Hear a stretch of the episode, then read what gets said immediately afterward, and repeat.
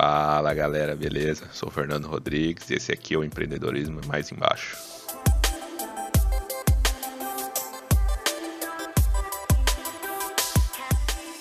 Fala galera, meu nome é Renan Silva e hoje a gente vai falar sobre contratação. Vamos lembrar que a gente já falou sobre alguns passos para empreender e agora é o momento em que a hora da verdade praticamente, né? É a hora que você vai ter que contratar pessoas.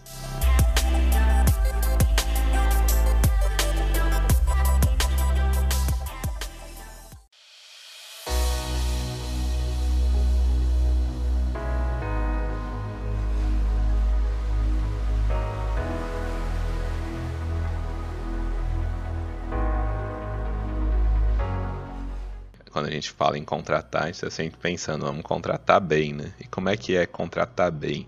Vocês lá na, na nossa padaria lá, Renan, como é que vocês fazem hoje? Vocês têm algum processo definido? Qual, como é que vocês chegaram nisso, né? Que eu tenho certeza que as primeiras vezes não foi assim. Conta aí pra gente um pouco. Muito boa a sua pergunta, Fernando.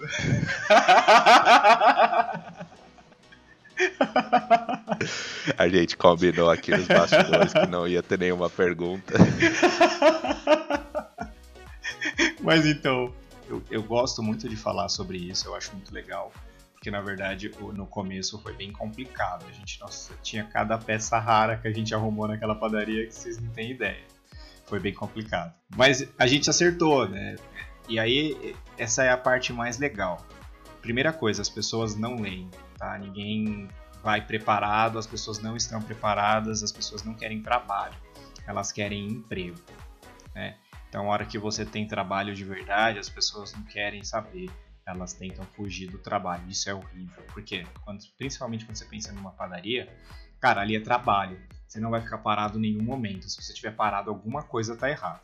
Então, o que acontece? O primeiro passo né, para a gente fazer para a contratação é elaborar uma a proposta, né, a, a proposta de emprego. Então a gente coloca todos os detalhes da vaga e todos os detalhes para que essa pessoa consiga ter o currículo dela apresentado ou lido. Então, primeiro passo, dar os detalhes sobre a vaga. Segundo passo é fazer um processo que a pessoa tem que seguir para que ela consiga enviar. Então, por exemplo, Lá na padaria a gente dá preferência por enviar pelo WhatsApp. Então a Rafaela já dá o WhatsApp dela. E a pessoa tem que enviar o currículo contendo tais informações. Se esse currículo tiver faltando alguma das informações, se ela for entregar pessoalmente, se ela não mandar naquele WhatsApp, se ela fizer qualquer coisa diferente do que a gente escreveu no processo, ela está desqualificada. Ponto. Então ela não tem chances de entrar se ela não leu, porque é simples, ela não leu. Cara, um negócio simples, é uma informação simples que ela tem que dar, então não tem nada demais. Então ela já perdeu, né? Já está desqualificada nesse momento. Então as pessoas levam o currículo, não, tá, tá muito bem explicado que não pode ser feito isso. Qualquer coisa diferente do que está escrito é desqualificado. Depois a gente leva para um segundo processo, onde a gente vai ler os currículos e vai ver se eles fazem sentido para a vaga que a gente está colocando. Né? E aí vai ter uma. A gente manda para a pessoa, principalmente para atendimento, né? A gente manda para a pessoa ficha técnica com todos os produtos, explicando tudo que a gente vende. E aí a pessoa vai dar o ok quando ela terminar de ler. Nisso aí, de cada 100 pessoas, só 20 respondem o e-mail ou respondem a mensagem falando que terminaram de estudar. 20 pessoas, meu, é 20%. E aí a gente vai fazer a entrevista. Na entrevista, a gente já faz uma provinha oral para ver se a pessoa realmente leu. Né? Já elimina mais metade. Que alguns nem vão na entrevista e outros não leram. Simplesmente falaram que leram e não leram. E aí depois tem um teste prático. Né? Por que, que essa demora para conseguir uma vaga? Porque a pessoa precisa entender que ali ela vai ter trabalho.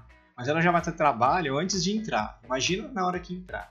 E a gente é muito claro, falando que ali o pau quebra o tempo todo. Então, é super importante pensar nisso. Não, é realmente muda bastante a partir do momento que você faz um, uma descrição de vaga bem definida. A gente também por muitos anos a gente contratava gente ou por indicação ou porque trabalhou em outras empresas do setor, né? E muitas vezes não dava certo porque a pessoa estava procurando só um emprego, igual você falou. Né?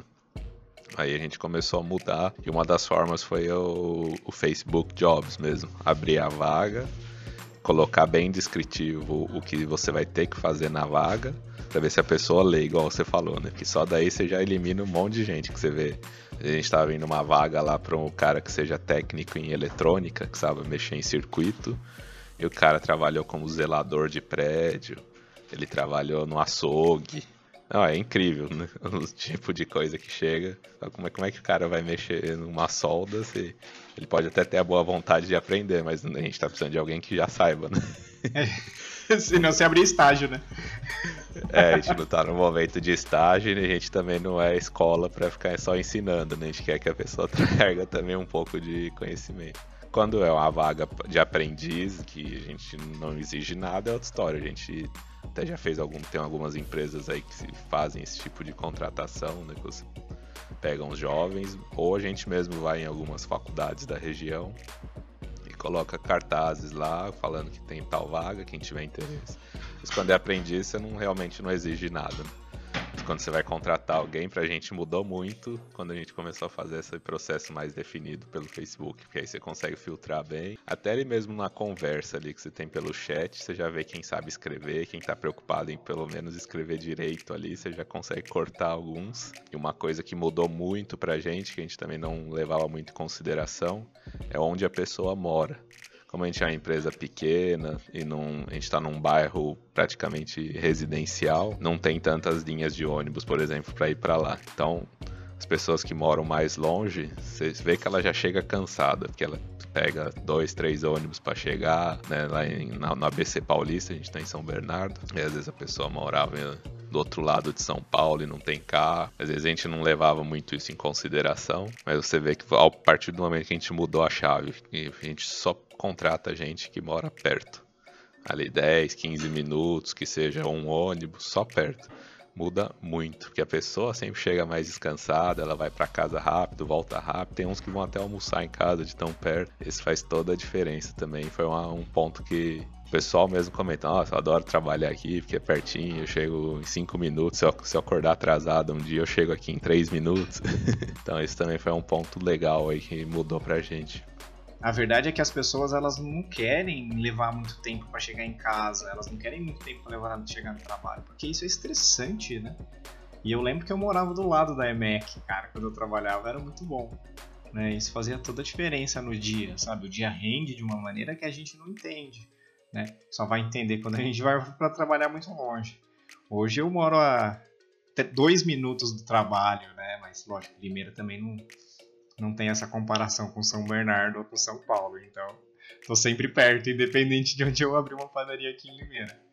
Mas, mas isso é super importante. Então você percebe o quanto as coisas mudam a partir do momento em que você entende os processos dentro da sua empresa.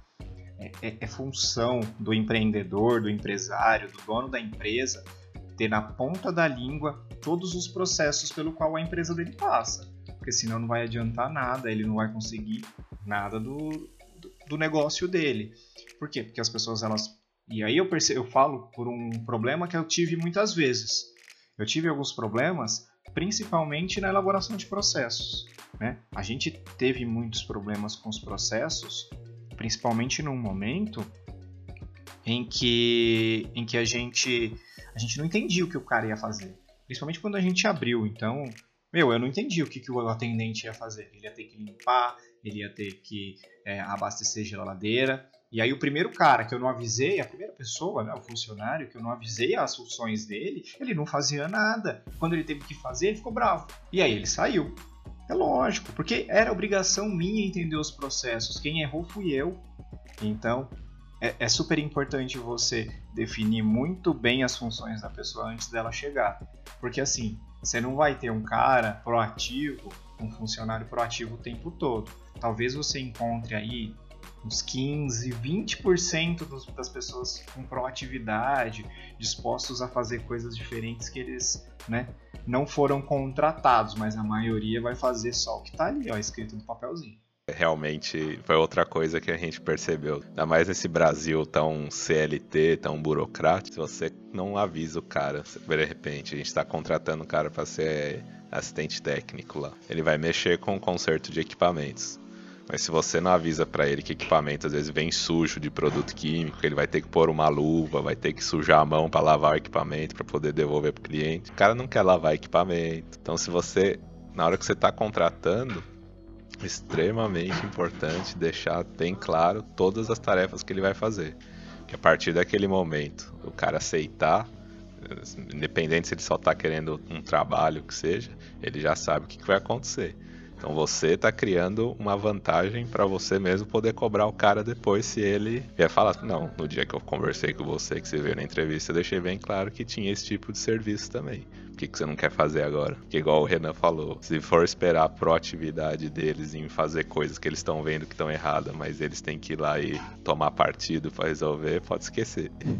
Quase ninguém faz, é 15, 20%, às vezes é até generoso mas a gente tem que começar a enxergar que a empresa que quando está contratando alguém, ela está trazendo um ativo para dentro do seu local. Então ela tem que mostrar, se ela não mostra essa importância no começo já para o cara que ela está contratando, que ela se ela não mostra, se ela não dá essa importância para a contratação, né, dizendo tudo que ele tem que, que o cara vai fazer, quer dizer que nem você quando está contratando tá com a expectativa alta, né? Se você não deixa tudo bem claro, se você não faz um processo bonitinho, é, nem você tá dando importância suficiente. Então por que, que o cara que vai vir vai dar importância, né? Então começa tudo com você, né? Por isso que é importante, a gente já falou de sócio, todo mundo que tá ali em cargos que vão de confiança, que vão ter que trazer as coisas para a empresa, começa deles. Se depois a pessoa que você contratou é, é ruim, não vai culpar a pessoa, culpa você, você que trouxe ela. Isso a gente, isso a gente também aprende no tomando tapa na cara, né? Porque a gente nem fala, pô, o cara parecia tão gente boa, mas é mó preguiçoso, não quer, ele não, não enxerga as coisas, ele, ele viu que a mesa tá suja, não quer ir limpar. Mas você avisou ele que ia ter que limpar a mesa desde o primeiro momento. Às vezes ele achou que ia ser só pegar pedido e levar pedido lá para trás, né? Nem levar a coxinha pra mesa. Infelizmente, muitas pessoas são assim no nosso Brasilzão, né? Se você não faz o negócio redondinho ali, eles não, não pensam fora. Então, você já sabe que são assim, o erro é seu e não deixar claro para elas desde o começo. Né? Perfeito, perfeito. Mas essas coisas a gente você vai aprendendo. Existem empresas de RH e tudo que elas costumam saber dessas coisas, mas como empresas pequenas como as nossas, a gente normalmente a gente internaliza o processo, né? Os próprios sócios que fazem essa contratação. Então a gente foi aprendendo aí, tomando uns ferros aí, contratando pessoas erradas e tudo, mas o importante é perceber que errou e no próximo e melhorar até você chegar num processo legal, né? Que eu, eu considero que a gente tenha hoje. E você mesmo falou no caso de vocês aí também que vocês foram aperfeiçoando aí, mas você ainda enxerga alguma dificuldade ou como é que tá agora? É, não, depois é, é, muito louco, depois que a gente começou a dificultar o processo, né, entender que mostrar as verdades e, e, e mostrar o processo para as pessoas, para elas entenderem como é o trabalho, facilitou muito a nossa vida. As coisas ficaram mais fáceis, as pessoas entraram mais inteligentes, estranhamente, né? Mentira, não é estranho não, é porque a gente começou a se focar melhor na empresa, né? Então, como o Fernando falou, se, se, as pessoas ruins entram na nossa empresa, a culpa é nossa, não deles, né? Porque às vezes a pessoa ela não entende muito bem que ela não serve para aquela vaga, né? Às vezes existem pessoas super, super boas em, em, na parte na parte técnica, existem pessoas muito boas na parte de, de secretaria, na parte de, de exatas, e pode existir pessoas que são horríveis para atender uma mesa, né? Como é meu caso, para atender um balcão, para ser barista, para ser confeiteira, para ser auxiliar de cozinha. Né? Tem gente que não tem o dom, só que às vezes a pessoa, principalmente nos dias de hoje, onde o emprego é tão complicado, tão difícil, difícil elas estão buscando, cara, e aí elas não têm filtro. Quem tem que ter o filtro é o dono da empresa, é o empresário, o empreendedor. Ele tem que ter o filtro, não a pessoa. Então, o empresário tem que entender quem ele está contratando, ter os processos claros e pronto. cara, aí sim você vai ter uma boa contratação, você vai fazer uma coisa decente, uma coisa bem feita, né? Se você, como o Fernando falou, se você está fazendo as coisas pela meia, meia boca, os funcionários que vão entrar são meia boca. Ponto. É, você faz meia boca, o cara vai fazer um quarto, né? Um quarto de boca. é até pior. Exatamente, cara. Então, assim, preocupe-se em contratar bem, mas entendendo muito bem como é a sua empresa. Né? Você entendendo sua empresa, aí você vai entender as pessoas que você precisa contratar. Né? Vai levar um tempo para você entender essa pessoa. Busca lá no Facebook, busca lá no Instagram. Não é problema, hoje não é mais crime. Olha no LinkedIn dela. Se você precisa de um cara, de um gerente, de um, de um cara bom, assim, por exemplo, um executivo de vendas, ele vai ter LinkedIn, né? Se você precisa de alguém para de repente ser a sua cara da sua empresa lá, você, você precisa de alguém assim. Né? Você vai precisar de alguém, se você precisa de alguém para o financeiro, você precisa entender o que essa pessoa faz no dia a dia dela. Né? Você precisa, precisa acompanhar. E isso é muito fácil hoje. Hoje não é difícil, não. Né? Precisa. Tal como você olhou para quem ser seu sócio, você precisa olhar para quem vai trabalhar com você. É super importante analisar isso. É isso aí, pessoal. Então, cuidado aí na hora de contratar, leva isso a sério desde o começo, porque se você não levar, a pessoa que vai entrar também não vai. Então, pensa direitinho. E se tiverem alguma outra forma aí que vocês acham legal, como é que vocês estão contratando hoje na empresa de vocês, compartilhe aí com a gente no nosso Instagram, e-mail, por onde vocês acharem mais legal aí. Vamos trocando ideia e vamos crescer essas empresas aí, que é o motor do Brasilzão. Exato, e se vocês quiserem também, a gente pode até compartilhar o vídeo de vocês no nosso Instagram, tá bom, pessoal? Valeu, obrigado, tchau, tchau. Um abraço, nos vemos no próximo episódio. Valeu.